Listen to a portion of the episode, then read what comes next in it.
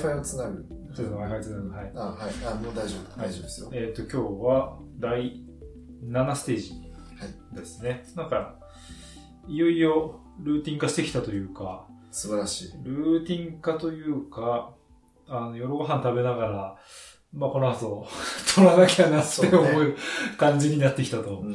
今日はでも、すごく眠たそうでしたが、大丈夫ですか？あー今日はちょっと眠いっすね。うんなんかいろいろと。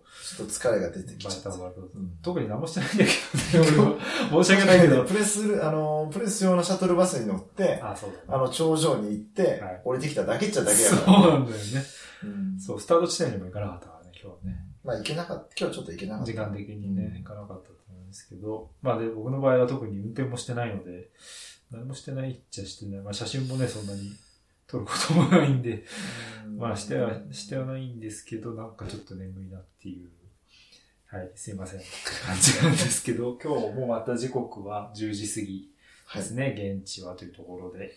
や、イタリア人ね、しっかりご飯時間かけて食べるから、うんまあ、仕方ないというか別に。全然それはそれでね、いいねうん、いいと思います。うあの、すごいリフレッシュになるし、ただうんあの、えっ、と、ク、ク、クールパイユ？うんクルトパイクルトパイユ。はちょっと次回かなり気をつけないと。あそうはい。僕はちょっとあの、鶏肉は失敗でしたね。失敗でしたか残念ながら。自分はカントリーコット美味しかったけどね。みんなおいしそうに食べて300グラム。はい。で、えっ、と、我々は今実はあの、プロ、プロチームのスポンサーもしている B&B ホテルそですね、に泊まっているということで、う。読み方は B&B でいいのかな？ベーベーベーベーかな？じゃないベですかね。ーベーホテルっていうのかな本当は。いや、だからあの、カタカナ表記会議の時に、なまあ一応ベーベーホテルじゃないですかって私は言いましたけど、うん無視しました。なんか、似てたこいつみたいな雰囲気が、あの、オンラインミーティング上になって、ありました。なんかはい B&B っていうことになっちゃいました。なっちゃいましたね。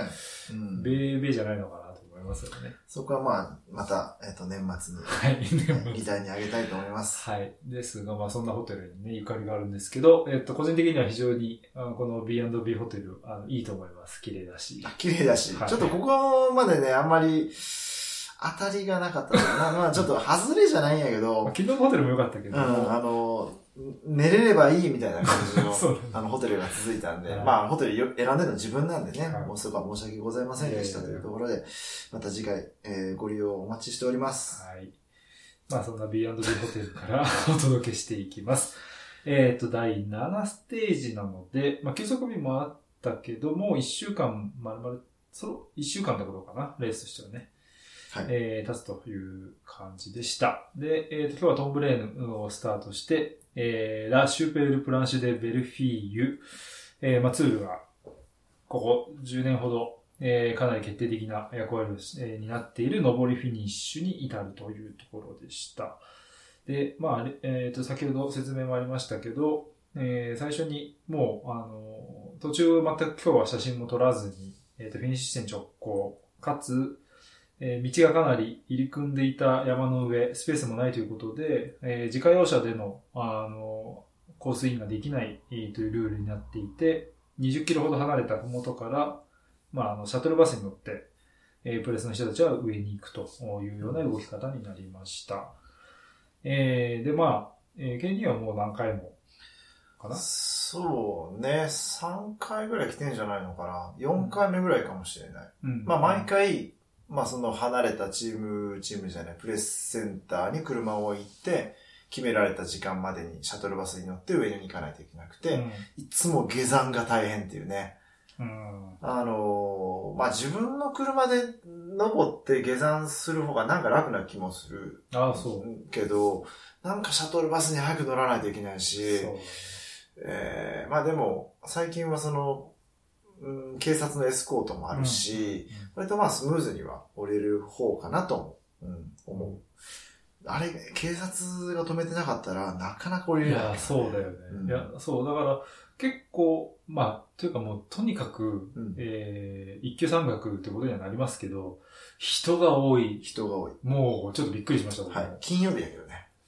平日だから平日、ね。平日だけど、いや、本当に人が多く人が多かてっ、なんか本当に、なんかアルプスのね、長級山岳というか、うんにいるくらいの人の多さ。で、ほとんどって言ったらまああれかもしれないけど、大半の人がもう自転車で登ってきてるようなイそうね。だから自分たちは一応早めに降りることができたけど、下山待ちのサイクリストの多さ。そう。だから警察が止めてたね。そう、その凄まじかバスとっ車を行かせるのに、あの、ちょっと待ってろといた。う。そう、だからまあメディアを含めてチームの車両ももちろん、大会関係車両が降り切ってから、ようやく一般の、えー、観客が降りることができるということで、かなりあれは待たないといけないと思う。そうだよね。で、まあ、いつも例年そうやねんけど、そのふもとに割と大きめの、えー駐車場が用意されてて、まあ、有料なのかな？ちょっと有料か無料かはわかんないけど、うんそこに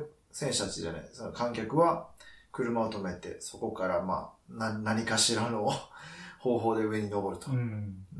なんか、あのまあ僕らもシャトルバスで上がったわけなんですけど、えーっとね、フィニッシュまで残り2キロ地点くらいのところに、あの、自転車の駐輪場が仮設でありましたね。あはいはいはいはい。だから、自転車で来た人もそこに預けて、まあ、ちゃんとその監視がついてて、うん。取られないっていう形で、残り2キロまでは自転車で行っても置く場所があるとうん。いうような感じにもなっていたんで、割とそのサイクリストフフレンドリーなあ、そうよね。うん、形にはなってたのかなというふうに思います。まあ、とにかく人の多さに、えー驚かされたというところで、えで、ごめん、話しながら若干は写真を編集してます。ー、あ、いいです、してください。あの、そうだ、スマホのあれだけフライトモードにしておいてください。あ、そうだった。はい。はい。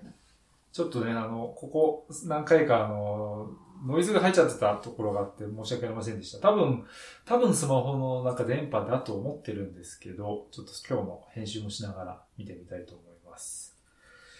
で、えー、どうでしたか？今日は。あのー自分はフィニッシュまでとりあえず歩いて登って、っていうのもシャトルバス降りないといけない残り1キロ地点。だったんで、そこからとりあえず一番上まで登って、えーどこで撮ろうかなって思った時に、今残り100メートル。うん。一番勾配がきつくて、うん一応まあ交渉24%。はいはい。うん、まあうちが、あ多分もうちょっとあるかな、25、6あるような気がするような勾配の一番きついところに身構えて、えー、まあ下から登ってくる選手を取ってたんやけども、えー、残り2キロの時点でまだタイム差が50何秒あって、レナード・ケムナが逃げてて、で、案の定、ケムナが先頭でやってきたと。うん。うん。あー、ケムナ、これ逃げ切ったステージ優勝やと思って、ファインダーの中でケムナを捉えてたわけやけど、はいはい後ろになんか黄色い人たちがいたわけよ。で、残り100メートルの時点でケムナがまだだって、距離にすると30メートルぐらい先行してたと思う。はいはい。で、えー長いレンズで撮影して、えー要は広角のレンズに持ち帰って、ケムナを撮ってたら、はいもうそこにビンゲゴーとポガチャルがいて、あ急いでまた広角で撮って、次望遠に持ち帰って後ろから狙おうと思ったらもうポガチャルが一応、ポガチャルとビンゲゴー前にだからね。すごい速度差でケムナが抜かれて、あびっくりした。うん。それが残り100メートル。100か。うんああでもその残り100でケムナーと、えーうんケムナーステージ4位だったかな？そう。えー、だから10何秒がついてるよね。えー、確か。そうね。いうくらいの。まあまあ、あんな形で抜かれたらもう踏めないと思う。あーうんまあその勾配はやっぱりね、ちょっと、で、しかもなんかそのずーっときつい勾配があるんじゃなくて、なんか結構ところどころ緩んで、またギュッときつくなってみたいなのをね、残り 2,、2キロくらいから繰り返してる感じで、すごいリズムのつかみづらそうな、うん。あー登りだなっていうのが。しかも、まあ20%が出てきてはフラットになりフ、ラットになるんだよね。で、また20%で、しかも下は残り800から300ぐらいまではもうふかふかのうん。砂。なんかグラベルって感じでもないよね。でもない。まあ砂下はす閉まってるんやけどね。うん閉まった、こう未舗装の路面に砂が乗ってる感じ。だね。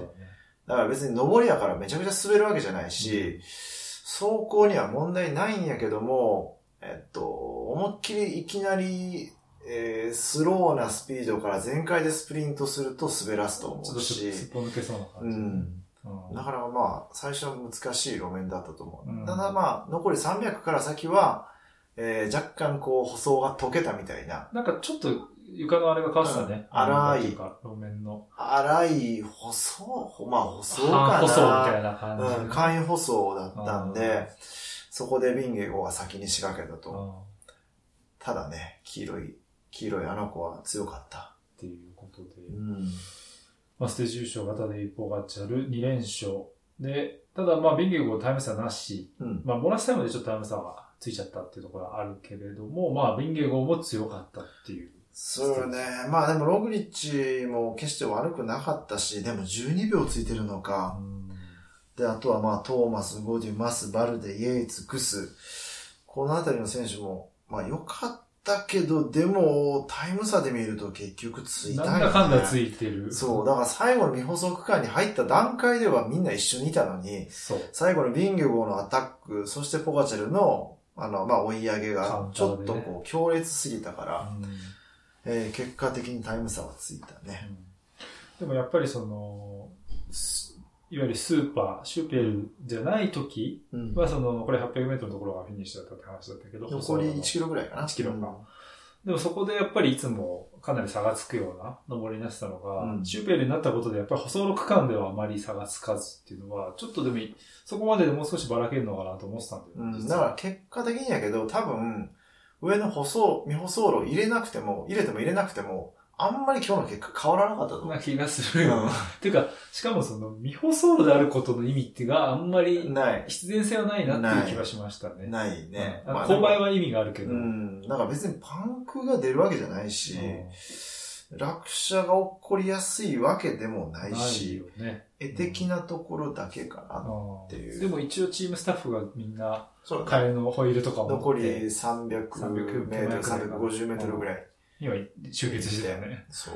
うん。で、まあ、あの、パベステージもそうやったけど、埃が舞って、うん、さあ、そうだったね。あまた砂だらけになるーうん、ちょっと絵的にはね、面白いになったんじゃないかなというふうに思いますけど、まあそんな、あーラ・シューペル・プランシェ・デ・ベルフィーユということで、えーまあちょっと今日はね、せあの、一箇所しか行ってないところもあるんで、えーまあせっかくなのでこの上りの話なんかもというところで、あの、初めて出てきたのが2011年うん。かな？あーで、えっ、と、まあ、記憶にある人もいるかもしれませんけど、えー、あの、クリス・フルームが最初に、まあ、ツールで存在感を表したステージうん。ですね。あの、ブラッドリー・ウィギンスと、えっ、と、エヴァンスだったかな、当時。うん。カデル・エヴァンスと3人で抜け出して、まあ、アシスト役のフルームが一番強くて、そで、えー遅れがちなウィギンスをこう、ちょっと露骨に後ろを振り返って確認するみたいなシーンが結構衝撃的な。う。うん。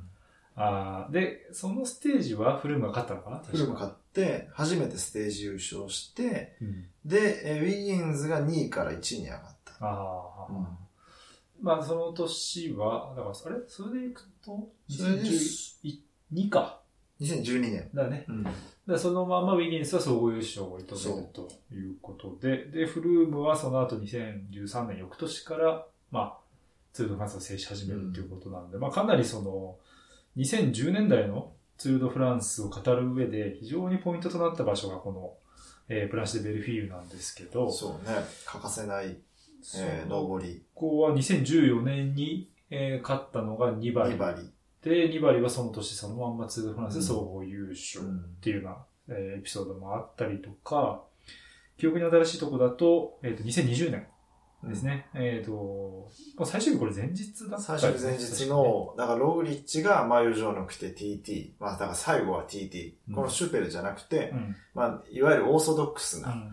えー、フィニッシュだったところで、最後、いやーまあ、ログリッチ勝つっしょって思ってたら、なんか、歪んだヘルメットで、なんか弱く登ってきて、あえーポガチャルが逆転したあと。うんで、まあそのままボカチャルはツール初優勝ということで、まあ本当にその総合優勝を占う上で、うん。かなり重要な登りになっているっていうのが、このプランシュ・デ・ベルフィーユなんですけど、どうしましょうそこでもう、ステージ2勝目。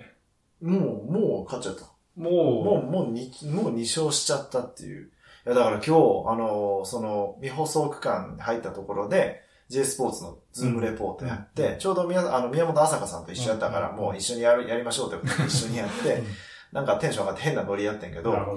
あのー、栗村さんが、これあのー、このままポガチャルが、えっと、勝っちゃうっていうかもうツールが終わっちゃうみたいな雰囲気は現地ありますか？っていう振りがあったから、はなんかこう、なんとか、なんなんかんとかありますみたいなノリで、ありますって言っちゃって。スタップ最後ですね。そうそうそうそう。あのー、いや、十分にこのまま勝つことはあると思うし、あその雰囲気も実際あるからう、ん。うん、いかにこう、ポガチャルを崩せるか、じゃあ誰が崩すねんっていうところを今日見れるかなと思ったらまたポガチャル勝ったっていう。ちょっとね、あの、まあ、鉄壁というか、無双というか、隙がない。うん。うん、まあ若干チームが、あの、チーム力に不安抱えてるみたいなこと言われてたけど、まあでも、結局最後、うんアシストしてたのはマイカだったっていうう。ん。ことだからまあね前半からずっと今日ステージ優勝、まあ、結果結果点狙ってたから、集団完全にコントロールして、えー、もち、その、うん、結構タイム差は縮まらなかったけども、でも最終的にね、ステージ優勝したからね。うんあれちょっとびっくりした。まあちょっとね、総合優勝というところにも、まだ1周目なんですけどね。そう、まだ3分の1が終わっただけやねんけ3 分のど1、そうなのよ。ただかなり目覚ましい。まあ、本当に昨日も話しましたけど、ワウトとタデイでもう1週間が終わっちゃったなっていう終わっちゃったからね。そう、だから個人的にはマチュー、マチュー何せんねんっていう、それは私も思いますよ。マあチューファンとしての、は。マチューファンとしてはですね、まあ初日の TT は良かったんやけど、ね。うん。なんかこう、ロードステージが始まってから目立ててない。うん。完全にワウトがすべて持ってって、ね。去年はね、マチューが、あの、前上のも来たし、前半かなり目立ったし、もう自らアタックして、え、そんなことするみたいな、そういう展開を作ってたのに、今年はとにかく目立ってない。うんまあまあ、ね、ジロー3週間走って、そのままの、うん、なんていうのかな。ちょっとこう、疲労が抜けきれてないのか、やっぱこう、2連続ジロー、ツールの出場はしんどいかなっていう声もあるし、まあ、しかもその、ジローでやってた走りがまた、そそのね、いマチューに期待、ツールで期待されるべきものだった気もする。うん、だからもうすべて、もうすべての、なんかこう、ステージでアタックしてみたいな、山岳ステージでもそんな行っちゃうんかいっていう走りやったから、まあ今、まあワウトがやってるようなことをね、そうまさにマチューがやってたと。えー、マチュー、まあそれでジロはすごい盛り上がったんやけど、うん、ちょっとね、ジロー、ジローじゃない、ツールは元気ないかな、と思いきや、今日はですね、そのマチューの下りがめちゃくちゃ速かった。下りね。あのー、要は、フィニッシュまで選手たちが、えー走り切ったら、まあ、うん、このソワニエからジャケットを受け取るとか、笛を受け、受け取るのね。あの、要は、ああ、お客さんとか誰かぶつかんないように。そう、あの、笛を吹きながら選手たちは下るから。へで、笛を吹きながら、そして、私はちゃんとした選手だし、選手ですっていうのを証明する、青いアームバンドをつけるあ、。そんなのもしてたんだ。そうアームバンドをつけると、まあ、要は警察は、あ、これ選手やから、優先的に下ろすっていう判断ができるから。まあ、警察からしたら、プロの選手もアマチュアのサイクリストも見分けがつかない。そう、実際数年前にフルームが警察に止められて、こかされてたからね。ね。そう、そういうのがあって、この人はちゃんと、その、ツールに出場してる選手だから降りてもいいっていうアームバンドをして、笛を吹きながら選手たちは下ると。うんでその中、まあ、未舗装の下りやから、結構ね、選手たち恐る恐る下ってる選手もいて、うんまあ、そこで別に全くリスクを負う必要はないからね。ただチームバスに戻るためだけに下ってるから、そこでもう恐る恐る下ってる選手が多い中、一人もうめちゃくちゃ速いスピードで下ってって、マチューが、へもうエアロードがもう風を切り裂いて、ー エアロ効果もありくらいの。びっくりしたさすが、さすがだった。そさすがのシクロクロスの。ちょっとね、写真撮ろうとしたけど、ピント合わなかったもん、早すぎあ、て。ほんと。それだけ早かった早かった。あ他の選手はピントあった。なるほどね。逆にね、取りやすかったって感じ珍しくね、あの、ユータみたいな写真撮っちゃっ ちょっと失礼。本当だ。これ、これいいね。あの、僕のあの、ピンボケ写真のツリーにた。入れてください。後ろの人にピンがあって。後ろの人にピント合 っちゃった。早すぎた。なるほど。ただなんかなんとなくちょっとこの写真見てもね、オーラはなんかないなって気はしちゃううんかな。バイアスもかかってるかもですけどね。なるほど。まあそんなマッチファンデルプールというところだったんですけど、えっ、と今日ちょっと、うまあもう少しピックアップしたい人がいて、うん。一人は今話が出たフルームうん。が、えーっと、結構いいところで登ってきたんじゃないかと。あのー、えっとね、ちょっと待ってね。うん。ステージ成績で見ると、フルーム41、3分48秒くらい。うんちょっとあの、映像を見てないんで、どのタイミングでドロップしたかっていうのはわからんけど、でも、なんか、まあ、強いとは言わないけども、なんか、決して弱くない。ね。フルさんより前やからね。あ、そうん。だから、まあ、期待されてた、例えば、オーストラリアのベン・オコーナーとかよりも前やう。し、あなんか、これ、まあ、総合は正直もう狙えないけど、うん山岳ステージでステージ優勝狙えるようなコンディションにはなってきてるんじゃないーかなと。うんただ、FTP とかの話で言うと、えーその、ツール勝ちまくってた時よりも15ワットぐらい低いらしなるほど。い。うん15か。だから、フルーム体重でいくと、え今何キロぐらいなのかー、な5%ぐらい？今体重は68キロ。?68 かう。んあだからまあ、その15%を、だ15ワット出せるか出せないっていうところでいっぱい選手がいるわけやかあら、うん。まあでもそこまで戻してききてるっていうのは個人的に嬉しいしだね。、うんそううん。あの、ねスタート地点で、ヘイケイって言ってくれるし。うん。うん。なんかあこのの、調子で、もうちょい戻してほしい。うん。あの、だまあちょっとそれ僕はちょうど、えっ、と、グラベル区間が始まる残り800メートルの、まあちょっと丘の上から見てたんですけど、まあ観客の声援がもうとにかくすごくて、うん。特に最初の選手たち来た時とかものすごかったんですけど、あの、フルームに対してもやっぱり結構みんな分かってて、ね。のすごい結構完成大きかったんですよ、フルーム来た時うんうんうん。それで僕も気づいて、あれフルーム今ここで来たかと思って、うん。っていうのもあったりとかして、割とこう、やっぱりわざわざこんな一級三角の、しかもドン付きでね、車で来れないところに来るくらいの人たちが、うん。まあレースのこと分かってる人も多いし、しかも、まあ、フルームっていう、元ね、ツールチャンピオン、元ここで勝ったことのある選手に対するちょっとリスペクトみたいなのがあって、うん。なんか個人的には結構やっぱそこが嬉しかったかなっていう、ねまあ確かにフルームが勝ちまくってた時は、まあ、あんまりこんなこと言いたくないけど、ブーイングもうん。あったし、うん。その、なんだろうな、やっぱフランス人以外の選手への風風当たりは強かったけど、まあ大怪我して、えーそっからの復活を遂げてまたツールで、ね、ツールに走、ツール走りたいっつって頑張ってツール走ってるっていうところは、まあ単純に応援したいんじゃないかな。にしてもまあ今日はティボ・ピノが来た時は大声援やったよ。はい。すごかった。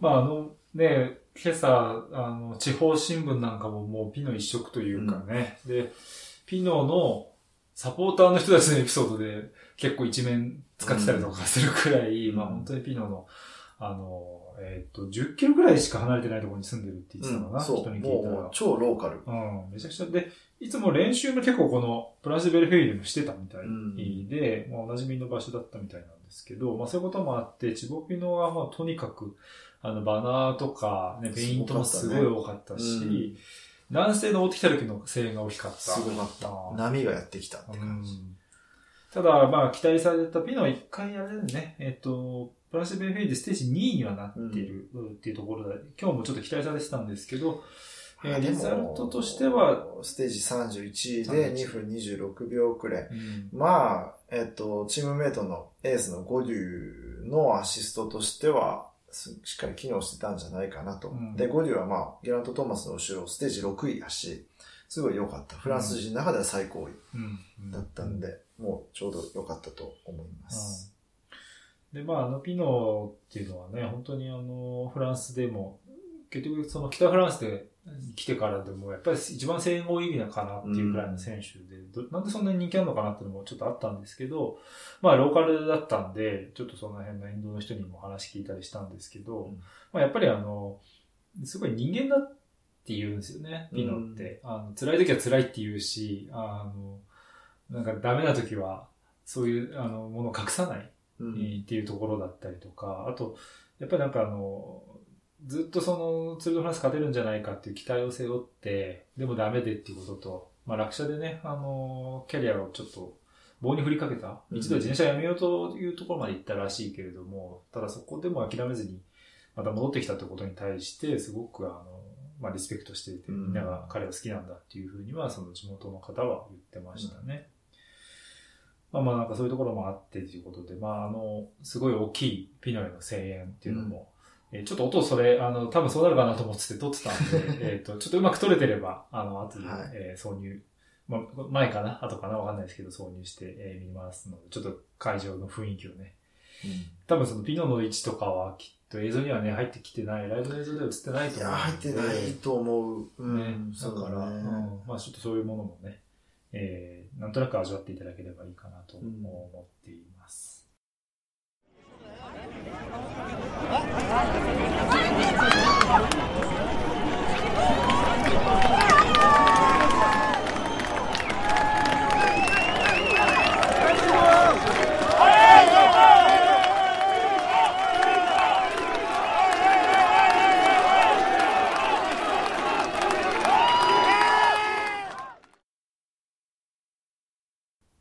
で、あのーまあ合わせてね、ちょっとその地元の人にいろいろ、あの、プランシ・デ・ベルフィーユっていう登りが、まあこの10年くらい本当にツールでお馴染みになったけれども、まあなんでこんなに、あのーポピュラーな登りになったんだろうねっていうような、うんあの、ちょっと意見も聞いたりしてみました。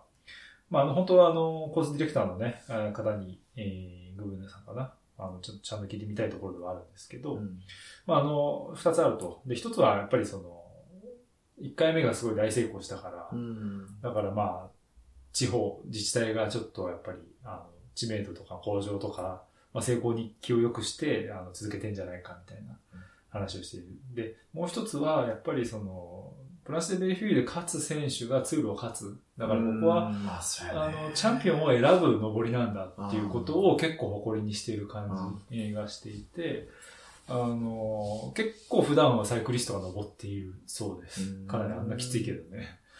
で、ただその本当に2012年にプランシェ・ベルフィーユツールで使われるまでは、うんあの、一応スキー場なんですそうけど、よね。上にリフトもあるし、だけど、まそうだからあ、だけどもね。あの全然人のいないスキー場だったって言ってた。だから、あの、結局スキーしたい人は、あの、バロンダルザスっていうね、大きい山岳もあるんですけど、とか、あの、ジュラ、ジュラ地方、明日も通りますけど、えーの山に、スキー場に行くそうで、うん。本当になんかこう、錆びれたというか、なんかあまりこう、利用者のいないスキー場になってたらしいんですけど、なるほそれが今やツールを経て、もう夏場はサイクリストがどんどん来るようなところにどなってるということで、まあこれも一つなんかこうツールの成功例の一つ。う。うんん。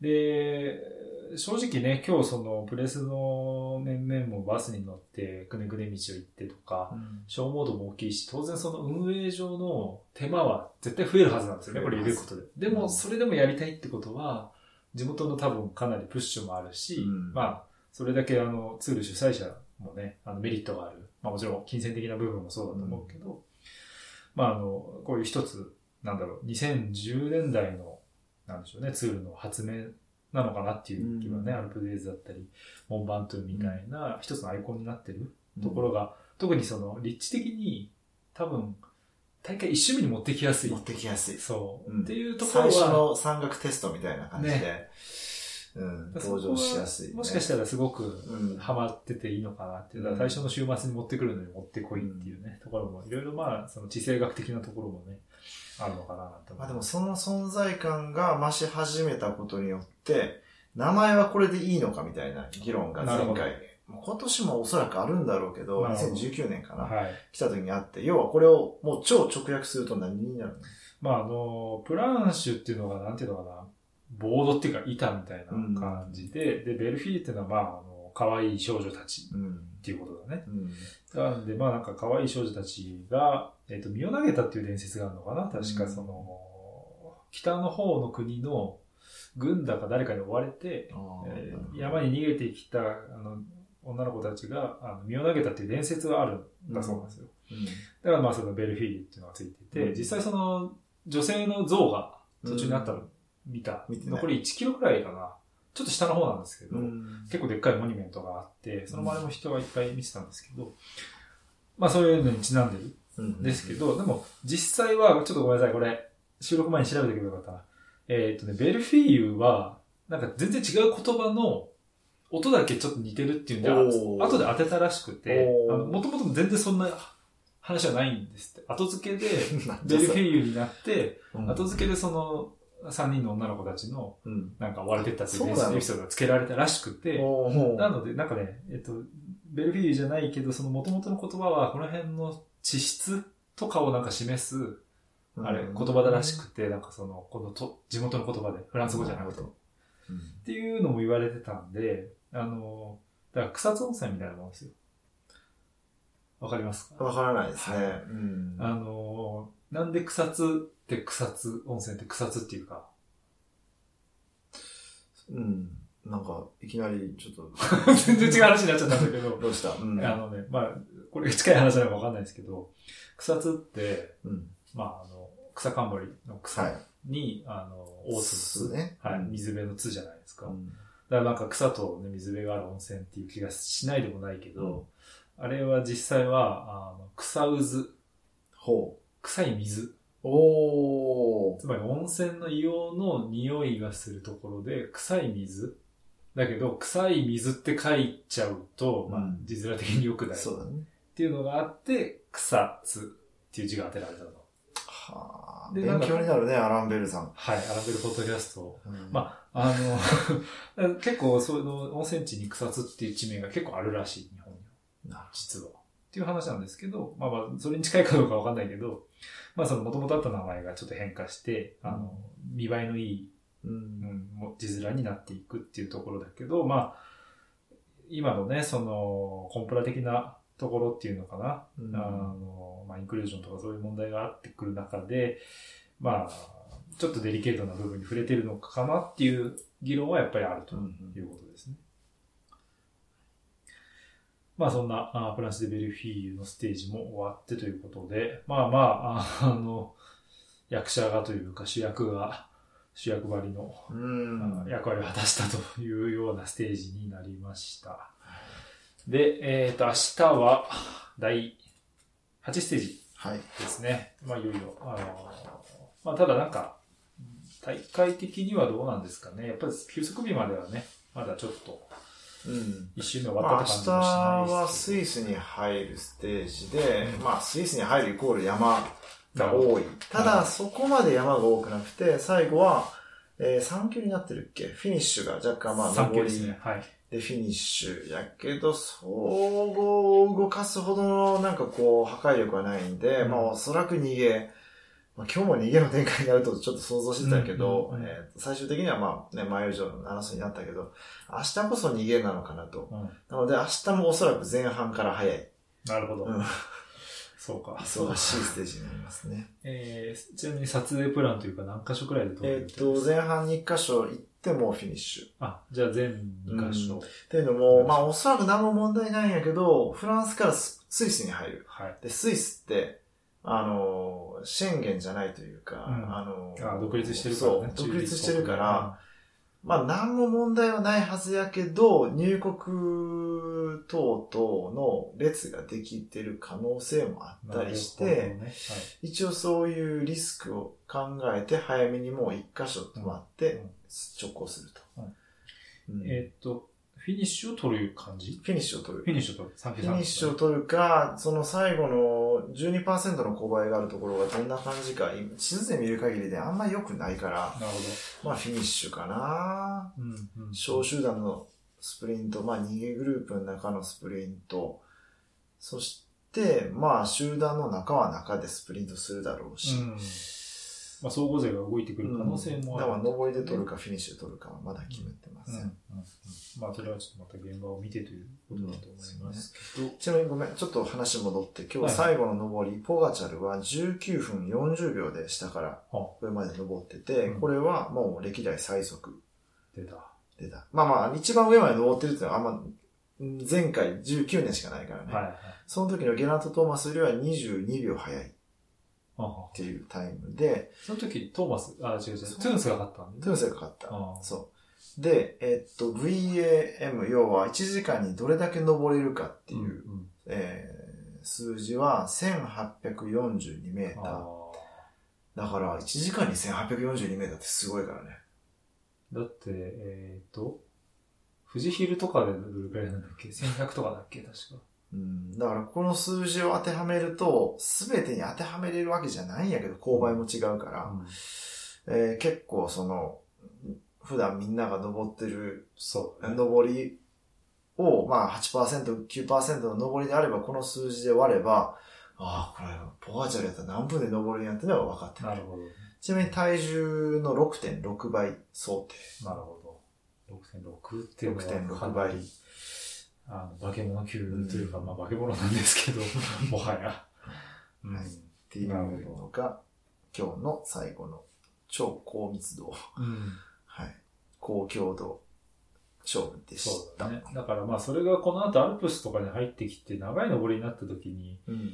ちょっとど、どっか他の選手が、まあビンゲゴーが最右翼になってますけど、うんちょっと活路を見出せるかどうか。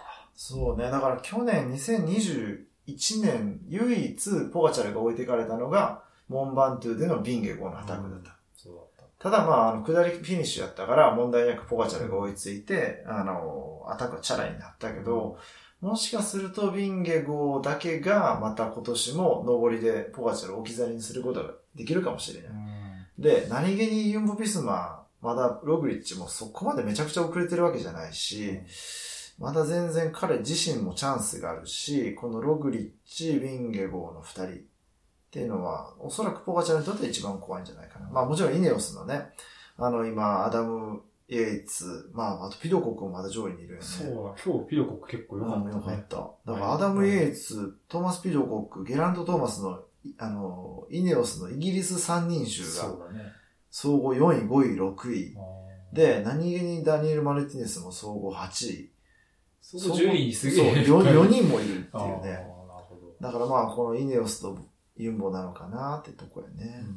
まあやっぱりその、打倒ポガチャルを期するチームのチーム力うん。がで、どれくらいポガチャルとこの後戦っていけるかっていう構図が、まあ、フランスでベルフィーユでだいぶ見えてきたっていう感じですかね。あ、ごめん。昨日の総合見てた。疲れてるな。いや、ログリッチはちょっとログリッチは、ログリッチは、えー総合13位。あ、でも13人いるんだ。えっと、なので、イギイギリスやイネオスの3人衆は、トーマスが3位で、アダム・イエーツが4位で、えーピドコクが7位。まあ、いずれにしても。マルティネスが10位。ほら、10、あの、4総合トップ10に4人入ってるあ。入ってる入ってる。うん。なんなのかね、やっぱ疲れてくるよね。そう。自分のこの疲れて、グランツールの疲れてくる指標の一つの基準にしてるのが、あの、ホテルに帰ってきて、あの、カメラのバッテリーを充電するのね。はい。バッテリー抜かなきゃいけない、バッテリーを抜い、て、チャージャーに差し込むねんけど、その時に、あの、記憶媒体、まあ今は CF エクスプレスっていまあ、う、SD カード SD カードみたいなやつを抜いて、あ、何してんねん、バッテリーじゃないやんっていうのが出始めると、ちょっと疲れてる。はいさっきやってました、やってました。はいはい。あの、でも本当に人間、やっぱり寝ないと細かい注意力散漫になるなということはね、うん。はい。あの、僕これあの、この間の、こん一個前かな？ポッドキャストでも言いましたけど、あのラルートというね、ところに記事出したんですけど、もうそれラルートのね、あの、編集の方に言われちゃった、あの、明かされちゃったんで、あえて言いますけど、あの、ラルートの編集の方と同性の、あの、別の雑誌の編集者の方がいて、はい。えー2時半くらいに原稿をまとめて、もう、うんもうその時すごい眠くて、うん。もうなんか写真のキャプションとか、い一個書くのになんか2分くらいかけて、わかる。こある意識戻してきて書こうとして、船漕ぎながら、そうそうそう。こっくりこっくりやりながら、ああ、ちょっと寝てたみたいな。あれまだ書けてないみたいな感じになって、うんなんとかまとめて送ったんですけど、最後の爪が甘くてですね、そう。アドレス。アドレス、あの、アルファベットで名字入れたら違うその人の名前の、違うしかも編集者の方のところに送っちゃっていて、翌朝原稿まだですかっていうのを見て青ざめて、あれ送ったのになぜだろうっていうことが、すでに僕なんかまだ4日目とかだったんですけど、あってですね。いや、グランツールあるあるやと思うグランツールあっちゃいけないけどね。はい。うん。まあ、まだましやよ。あ、そうですか。まあ、まだ来たばっかりだあの、まだましっていうのも、まあ自分はちょっと、えっ、と、疲れてですね、グランツール、ジルやったかな ?3 週目に、あの、まあ家族に、うちの妻に、ちょっと メールを送ったわけですよ。ちょっとお互いもう疲れてたから、ちょっと長いメッセージを込めて、当時まだね、スカイプじゃなくて、そのズームとか、LINE とかや、まだできなかったからね。文章で、文章で、文章で、えー、こう、愛を込めてメッセージを送ったけど、えー、まあ、ようこって言うんだけども、はい、違うようこさんに送りました、ね。はい。しかも自転車関係者の。自転車関係者のようこさんに送って、えー、向こうからもこっちでも愛してるよって帰ってきた。それ以来ずっといじられる。ユーモアのある人でよかったです、ね、はい。まあそういうちょっとあの誤爆系もね、気をつけなきゃいけないですけど、まあでもな、何より第一にも運転とかだね。あの、まあね。まあ、現に運転はね、あんまり心配してる感じじゃないですけど。むしろ運転がすごいリフレッシュには自分なるんで。うん。そこはまあもちろん、もちろんね、気をつけながら。気をつけながら、ね、うん。あの、しんどい時は休むし。うん。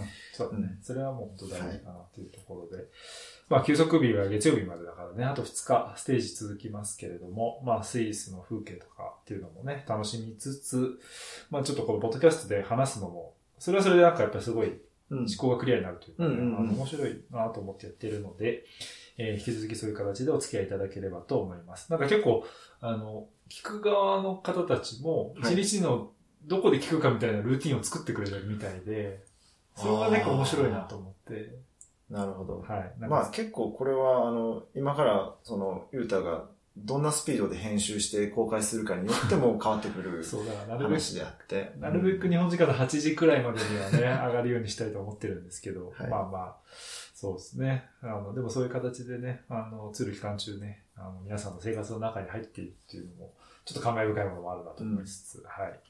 引き続きやっていけたらと思います。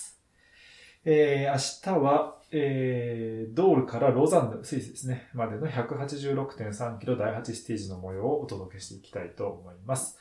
えー、今日は第7ステージでしたね。えー、ラ・シューペール・プランシベルフィーユの山頂フィニッシュでした。なんか GCN の締めみたいな。やばいな、ダメだな。今なんか今すごい、レースの中継が終わるみたいな感じになってたけどね。そうだね。ちょっと終わりにかかってたね。うんちょ、じゃあ J スポーツっぽくやった方がいいかな。はい。じゃなく、あ、なんでもないです。なんでもないです。はい。あの、J スポーツやってください。はい。じゃあお願いします。はい。えー、ということで、えっ、ー、と、第7ステージの、えー、ポッドキャスト、アランベルポッドキャストデイリーツアーをお届けしていきました。えー、お相手は、えー、前者ジャーナリストの小又ゆふたと、えー、フォトグラファーの辻圭でした。ではでは、そういうことで、また明日お会いいたしましょう。あれまん。あ、言わないのね。あとまあ。はい。